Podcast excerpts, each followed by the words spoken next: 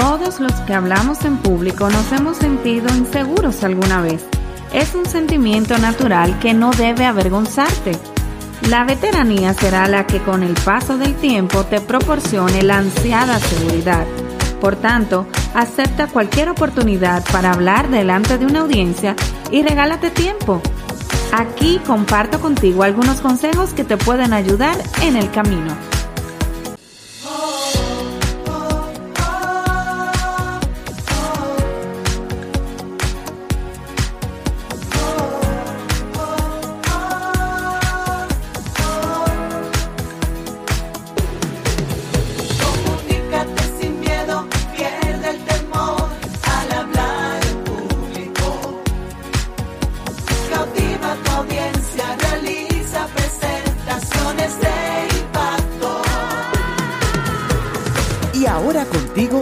Elizabeth Vargas, especialista en comunicaciones corporativas y marketing, asesora y capacitadora en técnicas de oratoria y redacción de discurso. Operación Comunícate. Qué bueno tenerte en este episodio número 35 de Operación Comunícate. Como sabes, te hablamos desde República Dominicana cada miércoles un nuevo episodio para ti tratando de que venzas ese temor y ese pánico de hablar en público. En el día de hoy vamos a tratar el tema de siete consejos que yo he elaborado para ti y he resumido para ti que te van a ayudar a transmitir confianza en tus presentaciones. Así que quédate allí, busca lápiz y papel que iniciamos de inmediato. Operación Comunícate. Te comentaba en la introducción de este episodio número 35 que todos los que hablamos en público nos hemos sentido inseguros alguna vez, eso es cierto. Por tanto, yo te recomiendo que aceptes cualquier oportunidad para hablar delante de una audiencia o de un público y que te regales tiempo. Llegar a ser un buen comunicador o un buen orador es un proyecto personal a largo plazo.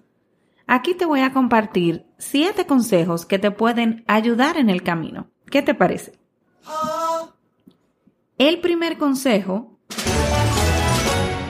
no te sientas mal por sentirte inseguro. Es que sentirte inseguro ya es desagradable de por sí, ¿cierto? Así que no ganarás nada si además te reprochas esos sentimientos. Por supuesto, tampoco ayudará a que tu presentación resulte mejor. Entonces, ¿qué debes hacer? Acepta que te sientas inseguro o insegura y acto seguido, es decir, de inmediato, concéntrate en hacer tu presentación lo mejor que puedas. El segundo consejo, date ánimos. Te voy a plantear este escenario. Si tu mejor amigo o mejor amiga se siente abatido o abatida, ¿no intentarías tú animarlo a ese amigo, a esa amiga? Yo estoy segura de que sí. Pues entonces compórtate igual contigo mismo. En lugar de decirte a ti mismo cosas como no lo voy a lograr o se van a dar cuenta de que estoy nervioso o nerviosa, piensa en qué le dirías a tu mejor amigo o a tu mejor amiga en tu misma situación y simplemente aplícatelo a ti mismo o a ti misma. Por ejemplo, en vez de las frases que te dije hace un momento, Repite en tu mente frases positivas como estas. Todo saldrá bien, tengo el control, lo voy a hacer igual que en los ensayos, yo puedo lograrlo. El tercer consejo, avanza paso a paso. Escucha esto, según expertos, contar con pequeñas victorias iniciales nos ayuda a mantenernos como en la senda de la transformación que buscamos. Entonces, me animo a preguntarte, ¿cuáles son esas pequeñas victorias que te ayudarán a mejorar como presentador u orador? Acostúmbrate, por ejemplo, a escuchar tu voz. Y es que al principio no nos gusta oírnos a nosotros mismos. Entonces, no te preocupes que en realidad uno no suena como uno se escucha. Lo importante es que escuches el audio de tus ensayos y vayas notando cómo poco a poco vas eliminando las repeticiones, las muletillas quizás y sonando más confiado o confiada. Y así vas a ir poco a poco mejorando tu discurso. Después, ¿qué yo te recomendaría? Graba tus ensayos en video con tu móvil o celular y trata de familiarizarte con tu postura, con las expresiones de tu cara o de tu rostro, con la forma en que mueves tus manos y los brazos. Yo te aseguro que con mucha práctica te sentirás más seguro o segura al darte cuenta de que cada video supera el anterior. El cuarto consejo,